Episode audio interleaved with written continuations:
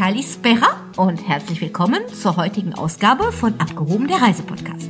Ihr ahnt es schon, heute geht es nach Griechenland.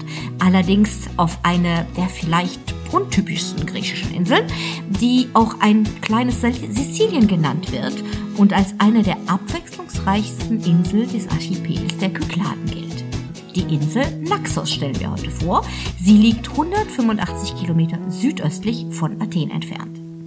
Über dieses faszinierende Zielgebiet und diese wunderschöne kleine Insel berichtet uns heute Katharina Galle von Unpauschal. Hallo Katharina. Hallo liebe Simone. Du führst uns heute nach Naxos. Griechenland ist ja im Moment top beliebt für diesen Sommer, aber Naxos gehört eher zu den weniger vom Massentourismus besuchten Inseln. Naja, sagen wir mal so, für wirkliche Fans, und da zähle ich mich jetzt auch mal dazu, ist die Insel inzwischen schon viel zu bekannt. Also eigentlich ist alles falsch, was ich gerade heute mit euch mache. Ähm, wir, das, es, es erfreut sich einfach zunehmender Beliebtheit und ähm, die Kykladen sind nun mal Bilderbuch Griechenland und bekannt und bekannter und je voller und je teurer Santorini und Mykonos werden, umso mehr blicken die Leute einfach auch nach den Alternativen und gehen dann halt nach Paros, nach Naxos, nach Andros, nach Amurgos. Und wie gesagt, über die eine oder andere sprechen wir heute auch noch. Ja, und, wunderbar. Ähm, Naxos hat nun mal ganz, ganz viel zu bieten und dadurch, äh, ja, ist es tatsächlich im Juli, August inzwischen viel zu voll, aber in allen anderen Monaten, wie ich finde, ein Paradies es ist ja auch so, dass äh, solche Inseln ja auch eine eingeschränkte Bettenkapazität zur Verfügung stellen. Insofern hat man Zum wahrscheinlich Glück. trotzdem, selbst wenn das Zielgebiet gut besucht ist, immer noch seine Ruhe abends, oder? Sagen wir mal so, der Tourismus konzentriert sich. Und wenn ich das nicht möchte und bin in der High Season da, dann gehe ich einfach ab von diesen Dingen. Wenn ich natürlich dann an den Hauptstränden bin, dann ist es nun mal voll. Die Griechen haben das inzwischen auch entdeckt. Die Italiener fahren ganz gerne dorthin. Und ähm, dann ist es halt an diesen zehn Kilometern Hauptstrand ist es voll und abends ist auch was los. Aber wir reden hier immer noch über eine nicht asphaltierte Uferstraße und wir reden hier über Wohnen unmittelbar am Meer. Ja, ganz herrlich. Du sagtest eben, ähm, dass die Italiener kommen auch gerne.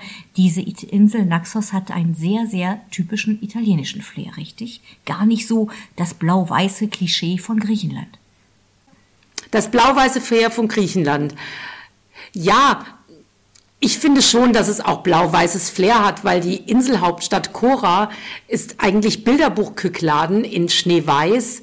Die Strände sind vielleicht ein wenig untypisch griechisch, indem sie feinsandig sind, kilometerlang und das Wasser ist unendlich türkis. Ich sag mal, vielleicht kommt der italienische Flair dann in der Anmutung von Sardinien. Ich äh, überziehe das jetzt mal ein wenig. Ähm, und ansonsten habe ich Berge, ich habe grünes Hinterland und ich habe ganz wunderbare Griechen. ja, wunderbar. Es soll ja auch ruhig griechisch bleiben. So ist das nicht gemeint gewesen. Es war eigentlich so aus dem, was man sich so einliest, äh, als Differenzierungsmerkmal von verschiedenen Inseln. Und äh, dafür kommt man ja auch eigentlich zu griechischen Inseln und nicht zu italienischen Inseln, dass man dann die Kykladen auch entsprechend äh, so kennenlernen möchte.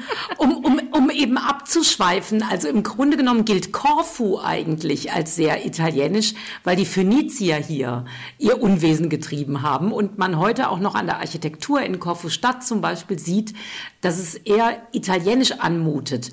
Aber ich, ich möchte jetzt mal sagen, die Kykladen sind in Blau-Weiß so ziemlich das Griechischste, was ich kenne. Wunderbar. Und so soll es auch gerne bleiben. Also das ist das, was die, die Eindrücke sind ja recht unterschiedlich. Äh, abwechslungsreich würdest du aber auch schon okay geben für die Insel, oder? Im Grunde genommen ja. Die Frage ist natürlich, was ist die Abwechslung? Nach Naxos kommen Gäste, die vor allen Dingen Strand suchen. Schneeweißen langen Feinsandstrand, an dem ich spazieren gehen kann. Eigentlich nicht das, was man in Griechenland erwartet. Und das in Kombination mit einer, mit einer Chora, Chora Hauptstadt, Naxos Stadt, die wunderbar am Berg lang in der Kykladenarchitektur gestaltet wurde, wo ich bummeln kann, wo ich kleine Restaurants habe und das Hinterland. Und das ist tatsächlich wirklich auch ungewöhnlich. Die ist sehr hügelig, ist bis in den Sommer hinein auch grün und ich kann hier wandern. Ich kann, viele Wandergruppen kommen nach Naxos. Naxos heißt, ist entweder bei Wanderern beliebt oder bei Badestränden. Das hört sich doch schon mal eine Sache noch schönen Kombi an im Grunde genommen. Also tagsüber ein bisschen in, in die frische Bergwelt und äh, dann halt eben noch mal abends noch mal an Strand einen schönen Spaziergang zum Sonnenuntergang. So stelle ich mir eigentlich einen Traumurlaub vor. Hier lohnt sich auch in jedem Fall ein Mietwagen. Also zumindest für ein paar Tage kann man das gut machen. Es gibt ein Busnetz auf der Insel. Das ist aber vorsichtig gesagt eher rudimentär. Im Grunde genommen ist die, die öffentliche Verbindung ist von der Hauptstadt, Chora, Stadt klingt in dem Zusammenhang städtischer als es ist. Und dann bis nach Plaka raus zum Hauptstrand. Das sind 20 Minuten und da fährt er alle halbe Stunde hin und her. Und das ist es. Und der ganze, ganze große Rest der Insel, den entdecke ich mit dem Mietwagen, mit dem Roller, je nach Typus, vielleicht mit dem Mountainbike, teilweise auch mit dem Quad, wobei man damit nicht in die Berge darf, oder halt eben auch zu Fuß. Ideale Reisezeit aus deiner Sicht dann wären auf jeden Fall Vor- und Nachsaison, wie ich das eben rausgehört habe, ne? Für die, die wandern wollen, die es grün möchten, die Blümchen mögen, die nachts ohne Klimaanlage schlafen wollen, empfehle ich ab Ende Mai. Man, die Saison beginnt Anfang Mai, aber Ende Mai und Anfang Juni, als ich noch kein schulpflichtiges Kind habe, bin ich immer in den letzten zwei Maiwochen oder letzte Mai, erste Juniwoche. Das Meer ist noch ein bisschen frisch. Abends brauche ich mal eine Jacke, aber ansonsten ist es glasklar und eine gute Luft und die Insel ist wunderbar. Für die, die jetzt lieber ein wirklich Badewannenmeer möchten, die fahren dann im September. Ja, da ist es durch den Sommer, durch die Sommermonate schon richtig schön warm und dann hast du halt eben trotzdem abends schon mildere Temperaturen und tagsüber halt eben das warme Wasser noch zum Baden, ne? Und im Juli, August hat man tatsächlich in der Region oft auch einen bösen Wind und den hat man im Frühling und Herbst nicht. Interessant, das hätte ich jetzt nicht vermutet, die großen Sommermonate. Die beiden Hauptmonate hätte ich jetzt gedacht, ist relativ windstill und sehr, sehr warm. Es ist warm, aber nicht windstill. Im Gegenteil. Das es heißt ist eigentlich manchmal auch so ein bisschen Nordholland. Hm? Oh, okay, so krass, ja, okay. Heißt das aber gleichzeitig, dass jetzt für Wassersportler tolle Bedingungen sind? Für Surfen, für Segeln und so weiter? Surfen und vor allen Dingen auch Kiten ist das Thema. Also es gibt Strände und Buchten, die sind so, dass wenn der Nicht-Kiter hinter der Glasscheibe hervorkommt, dann verzieht's dir das Gesicht, weil du es gar nicht halten kannst. So windig ist es. Absolut krass. Guter Tipp, denn das, äh, glaube ich, vermutet man nicht unbedingt in der Region in diesen beiden Monaten. Das hätte ich jetzt echt nicht vermutet. Also auf jeden Fall Vor- oder Nachsaison nutzen. Das hört sich definitiv viel schöner an von, vom Klima, aber auch äh, von ja, dadurch, dass die Insel dann nicht so überlaufen ist. Wir sprachen eben, oder du erwähntest, das, was die Insel auch ausmacht, sind halt eben die Bewohner, die Einheimischen. Ähm, wie kommt man da am besten in Kontakt mit? In den Bergdörfern. Ich muss in die Dörfer fahren. Ich muss in die Dörfer fahren und ähm, in die Tavernen gehen. Die Tavernen werden an sich alle noch griechisch betrieben. Ich habe auf Naxos jetzt keine Idee, wo mir jetzt spontan einfiel, wo ich sag jetzt mal ein Nicht-Grieche ein Restaurant aufgemacht hat oder ähm, das, das gibt es dort noch nicht. Und bekommt man dann auch lokale Produkte primär in den Teller oder als Speise? Ja, also äh, nicht lokal im Sinne von alle auf der Insel angebaut, weil einfach die Vegetation nicht alles hergibt. Aber es gibt fantastische griechische Küche. Die Küche der Kykladen ist hervorragend. Die ist, äh, sage ich jetzt mal, ein wenig geschliffener als auf dem Festland. Und die besteht halt eben auch ähm, aus, die, die Italiener, da sind deine Italiener wieder, die haben so ein bisschen auch ähm, ihre Spuren hinterlassen. Und tatsächlich merkt man auch sicherlich das Fine Dining von Mykonos und Santorin auf diesen kleineren Inseln. Man kann auf Naxos ganz, ganz hervorragende, gehobene griechische Küche haben, wenn man das möchte. Und die klassische Tavernenküche sowieso. Aber vermutlich zu ganz anderen Preisen als Mykonos und Santorin, oder? Aber, aber, aber ganz sicher. Noch. Noch, genau, genau. Meistens ist es ja Noch. so, wenn eine, Andy, wenn eine Insel dann nachher wirklich trendy wird und äh, ja. ja die Schickimicki-Gesellschaft das entdeckt hat, dann äh, ja, steigen die Preise natürlich relativ schnell. Also für alle Zuhörer der absolute Tipp jetzt noch so schnell wie möglich ja. nach Naxos, solange man sich's noch leisten kann und leisten mag, weil mm, das Ambiente, finde ich, verschwindet dann nachher auch, wenn es so ein bisschen, ja, nur noch von, ja, nur noch darum geht, gesehen zu werden und irgendwie was, äh, ja, an, da irgendwas Besonderes machen zu wollen, ne? Ja, also man sieht es im Moment auf der Nachbarinsel Paros, die, sagen wir mal, einige Jahre im Voraus ist und etwas beliebter. Da hat das schon voll zugeschlagen. Und ähm, dort ist richtig was los und dort liegen jetzt auch schon die Yachten der Reichen und Schönen. Und ähm, ich hoffe sehr, dass Naxos noch ein bisschen verschont bleibt. Wir kommen dann vielleicht auch auf das Thema Familien. Wer mit Familie Urlaub macht, hat natürlich auch meistens ein Budget, was man so ein bisschen einhalten muss. Man ist ja mit mehr Personen unterwegs, also steht meistens oder oft weniger Budget zur Verfügung. Hast du da ein paar Tipps? Du sprachst ja auch davon, dass man im Landesinneren ähm, viel unternehmen kann. Gibt es vielleicht auch im Landesinneren nette Möglichkeiten zu wohnen? Das braucht man eigentlich nicht. Also dass man, man wohnt, man wohnt entlang der Küste. Es gibt einfach noch keine gehobene Hotellerie. Du hast größtenteils Ferienwohnungen, Apartments, Studios. Selbstverpflegung ist bei der bezahlbaren griechischen Küche gar nicht so wichtig, wobei es auch kleine Supermärkte gibt. Es gibt sogar Campingplätze. Also wenn man jetzt wirklich äh, aufs Budget guckt, wäre das auch eine Möglichkeit. Aber die Apartments und Studios, die rustikal sind, wo morgens ein wunderbares griechisches Frühstück inklusive ist. Das muss ich mir nicht selber machen. Abends gehe ich in die Taverne essen. Aber ich habe einen Kühlschrank auf dem Zimmer und ich wohne immer fußläufig zum Meer. Das ist bezahlbar. Also Auch Hauptfokus das ja, Hauptfokus das Meer, ne, hauptsächlich, wenn ich das so höre. Ja. Schöne Strände, das Meer, die Sicht aufs Wasser. Das ist so ja. eigentlich, was den Urlaub dort ausmacht. Und wahrscheinlich Ganz die genau. Ruhe. Die Ruhe, die Einsamkeit und ja, die Gastfreundschaft. Ja, und eine Bebauung in der allerersten Strandreihe. Es gibt noch keine zweite und dritte. Das ist ja schon ungewöhnlich genug. Das stimmt, ne? das ist richtig, ja. Genau. Und, Blick aufs Meer wird sonst heutzutage sehr teuer erkauft, immer. So, und beim Essen habe ich Füße im Meer. Und das ist auch so eine Eigenheit von Naxos, dass viele Restaurants abends ihre Tische in den Sand stellen.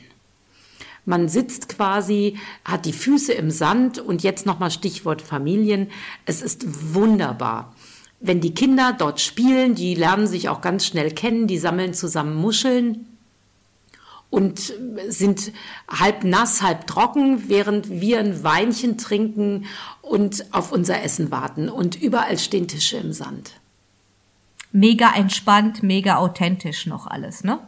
Man braucht auch nicht viel mitzunehmen, weil man hat Badekleidung und ansonsten macht man sich auf Naxos nicht zwingend schick.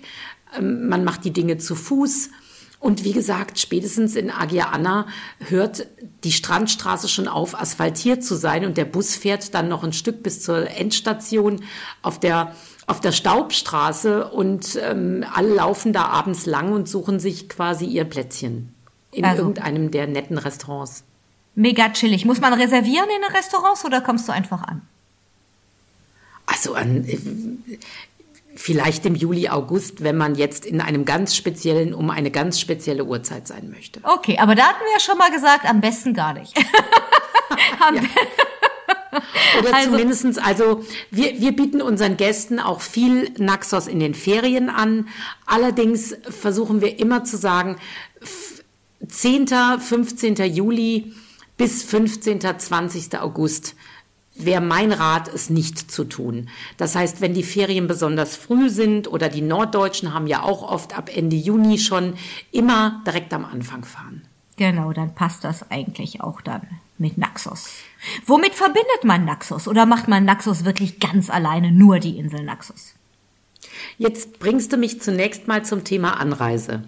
Ähm, der, die Lage der Insel und dass sie eben keinen internationalen Flughafen hat, ist im Grunde genommen Fluch und Segen zugleich. Mhm. Segen, weil man dadurch eben einfach eine bestimmte Menge an Touristen und auch einen, einen klassischen Pauschaltourismus auf dieser Insel nicht findet. Fluch, weil die Anreise halt eben nicht so einfach ist. Wenn ich mag, fliege ich über Athen und dann mit einem der kleinen ähm, Hopper, die innergriechisch die Inseln mit Athen verbinden. Naxos hat einen Flughafen, das haben noch nicht alle Kykladen wäre das eine Möglichkeit. Der Umstieg ist aber nicht immer ganz komfortabel, nicht immer ganz zuverlässig. An sich fährt man Fähre. Mhm, okay, wollte ich gerade fragen. Da, ist das deine Empfehlung, ja. denn so, so einen Hopper zu nehmen oder fährt man doch lieber gemütlich mit der Fähre rüber? Weil das so eine ist, Fähre ist, ist, auch immer schön, die Anreise, die, ne?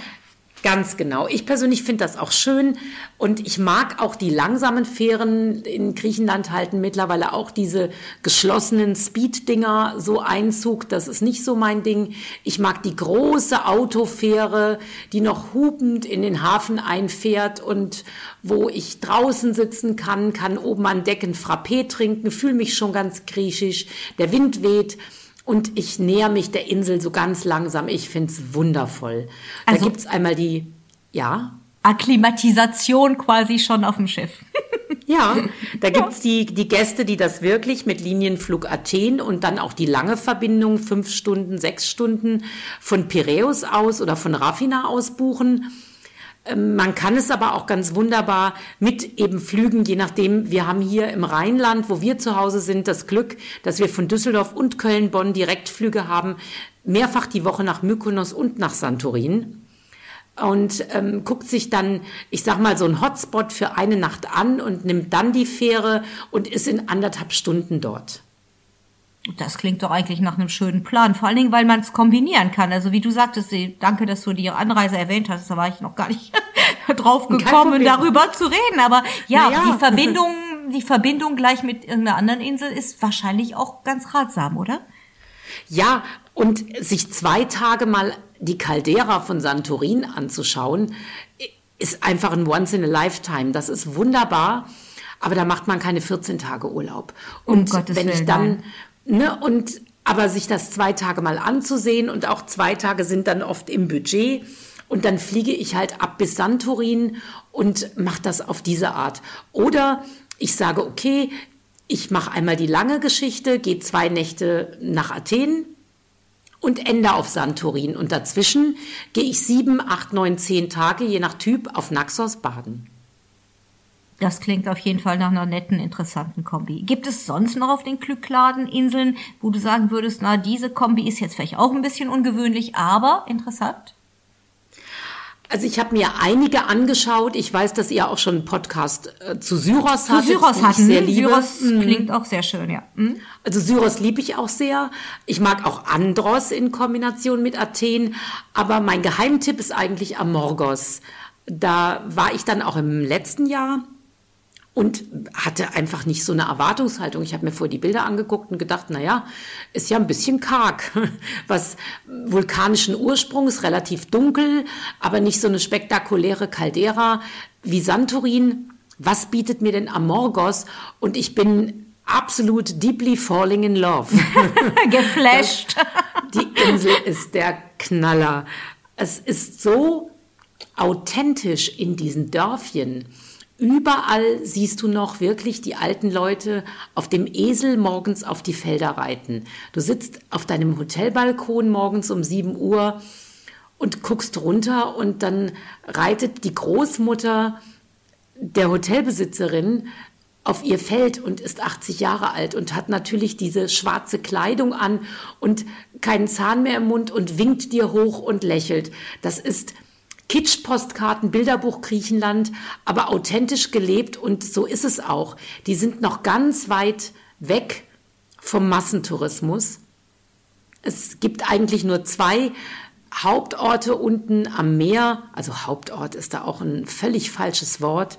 Die Insel ist tatsächlich touristisch recht französisch geprägt. Das liegt daran, dass ein bekannter französischer Taucherfilm dort vor vielen Jahren gedreht wurde, The Deep Blue. Und die Franzosen fahren ganz gerne dorthin. Und die das, das hat eine Fusion gegeben. Du hast in diesen Restaurants äh, junge Griechen, es läuft Edith Piaf und du hast eine griechisch-französische Fusionsküche und trinkst dazu einen guten Wein. Es hat alles so einen morbiden Charme, auch wie die Franzosen das ganz gerne mögen. Es muss ja gar nicht so perfekt sein. Und dann hast du dieses typische Griechenland in den Bergen. Es, die Insel ist großartig. Hört sich absolut auch spannend an. Vor allem in der Kombi mit Naxos, weil du dann halt eben so das eine Strand hast und das andere wirklich komplett ländliche Struktur, wo eigentlich die Zeit so ein bisschen stehen geblieben ist. Und dann, ja. Heißt das, dass dort also auch äh, Tauchen von besonderem Interesse ist? Wenn du sagst, die Franzosen lieben diese Insel natürlich wegen ihrem Charme und wegen diesem The Deep Blue Film, aber gehen, gehen da viele Taucher auch hin? Also man kann dort tauchen, man kann dort auch äh, eins der berühmten Fracks ertauchen. Mhm. Ich bin jetzt kein Tauchspezialist und kann mich da in, in der Tiefe nicht zu äußern. Ähm, aber ich weiß zum Beispiel auch, dass der, der Tauchfilm bewusst dort gedreht worden ist, weil ganz spezielle Blautöne gesucht wurden und äh, ganz spezielle Fische und äh, ja, das äh, ist halt eben genau die Kombination Tauchen auf Amorgos und auf Naxos das Surfen. Aber wie gesagt, ich bin da kein Spezialist. Ich möchte mich da nicht zu weit aus dem Fenster lehnen. Gar kein Problem. Das hört sich auf jeden Fall so an, als könnte man es durchaus mal selber erkunden und probieren. Unbedingt. Und auch hier wieder faszinierend die Nähe zu Santorin und der Hüpfer weil man ja vermuten würde, dass rund um diese Hotspots einfach keine unbekannten Inseln mehr sind. Und ähm, das zeigt, wie fokussiert diese Kreuzfahrtveranstalter, diese Luxushotellerie oder auch ähm, diese Yachten wirklich bewusst diese ganz bestimmten Inseln anfahren und alles, was links und rechts davon liegt, wird tatsächlich gar nicht berührt. Und das finde ich faszinierend. Ja, das ist auch ein, ein Glück, würde ich sagen, für solche Inseln, wie wir am Anfang gesagt haben, dass sie noch ihren ursprünglichen Charme eigentlich behalten haben. Gibt es noch ähm, irgendwelche Geheimtipps, die du unbedingt loswerden möchtest? Ich weiß, du tust dich schwer mit Geheimtipps, weil dann sind sie nicht mehr geheim. Aber vielleicht kannst du heute mal eine Ausnahme machen und uns trotzdem mal so ein bisschen was verraten. Ich persönlich würde in Amorgos oben auf dem Berg wohnen. Einfach um diesen Blick zu haben. Wir haben beim Frühstück morgens in unserem Hotel gesessen und immer wieder geguckt und gedacht, das gibt es doch nicht. Mein Gott, ist das schön. Man kann gut runterfahren ähm, zum Baden. Da wollte ich nämlich eben noch mal einhaken, als du gesagt hast, ähm, die Strände auf Naxos. Ja, ich habe auf Naxos die Strände. Ich habe auf Amorgos aber auch Strände. Ich möchte nicht, dass der Eindruck entsteht, dass das nur Steilküste ist. Es gibt Buchten, in denen ich baden kann. Und ähm, es gibt zwei Orte, einmal Egali und einmal Katapola. Das sind die beiden etwas touristischeren Orte, in denen auch die Fähren ankommen. Und beide bieten durchaus Bademöglichkeiten. Und ähm, Egali meines Erachtens nach die schöneren, das wäre dann auch mein Tipp, wenn äh, man eher Strand möchte. Und ähm, Catapola bietet aber nachts oder abends dann sicherlich eher von diesen eben genannten kleinen Kneipen, französisch anmutenden Cafés, wer eher sowas in Kombination mit Meer und, und Beach sucht. Du hast ähm, ansonsten oberhalb von Egali die zwei bezaubernde Bergdörfer. Und hier habe ich gewohnt, das ist mein Geheimtipp.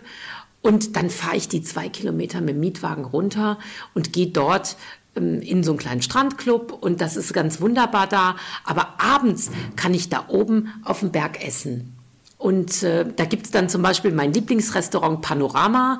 Da ist der Name Programm. Und da kriege ich die authentische Küche, die Tische sitzen, stehen die ganzen Gassen entlang und ähm, es ist eine Atmosphäre. Allein deshalb lohnt es sich, dahin zu fahren auf jeden Fall ein schöner Tipp. Es hört sich nach einem sehr, sehr, sehr entspannten Urlaub, alles laid back, ja. wo man eigentlich im Grunde genommen alles um sich rum vergessen kann. Man kann auch einfach die Zeit stehen lassen und, und nicht ähm, irgendwie drach denken, was man alles an Aktivitäten machen will, sondern einfach nur rausgucken. Das fand ich sehr schön, als du es gesagt hast, wenn man da im Frühstück sitzt und sagt, wie schön das ist, wie, das sind die Momente, wo man eigentlich gar nicht aufstehen will und eigentlich nur genießt, da zu sein und den Moment genießt. Und das ist auch das, was in unserem Alltag so oft verloren geht, die, diese paar Minuten für sich, diese paar Minuten einfach Ruhe und, und Entspannung und, und, und, und Genuss dann einfach wirklich mitzunehmen. Und wenn man das im Urlaub kann, dann ist das Wort Urlaub, glaube ich, auch das, was man dann erlebt, nämlich wirklich pure Erholung dann in solchen Inseln.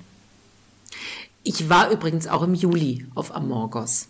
Das war sicherlich mit Juli 21 noch nicht wie in normalen Zeiten, aber wir waren danach noch fünf Tage auf Paros und sind abends nicht in die Städtchen rein, weil es uns zu voll war, weil es so über und über voller Menschen war. Und auf Amorgos waren wir die einzigen im Beachclub. Ihr habt echt entschleunigt, man merkt es.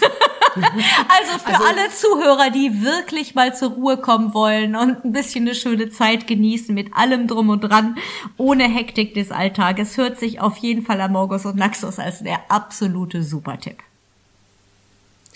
Ja, wir, wir müssen den wohl jetzt leider so weitergeben. Ne? Ja, das ist leider schon geschehen, viel zu spät jetzt. Aber für alle, die auf jeden Fall noch ein paar weitere Tipps haben wollen von Katharina, einfach bei Unpauschal melden. Dort gibt es ganz viele weitere Tipps, auch die Möglichkeit, die beiden Inseln zu buchen und äh, ja, Katharinas persönlichen Geheimtipps weiter noch mal ein bisschen ausgebaut zu bekommen. Vielen Dank, Katharina, für das heutige Gespräch. Ich fand's cool, ähm, sehr interessant, hatte gar keine Ahnung, worauf ich mich einlasse, wie du am Anfang gesehen hast, als ich dir von Klein Sizilien erzählte. Aber genau das macht einen spannenden Podcast für mich auch aus, finde ich, dass es halt eben nicht alles schon in eine Richtung läuft, sondern dass man halt eben sich austauscht über verschiedene Eindrücke. Und dafür danke ich dir nochmal. Danke, Simone. Tschüss. Tschüss. Ich hoffe, es hat unseren Zuhörern auch Spaß gemacht und wir würden uns natürlich sehr freuen, wenn ihr unseren Podcast teilt und uns auf den Social Media Kanälen folgt. Alle Informationen und Links zu den Highlights der heutigen Folge findet ihr wie immer in unseren Show Notes. Hört gerne wieder rein bei der nächsten Folge. Bis bald also. Tschüss, eure Simone.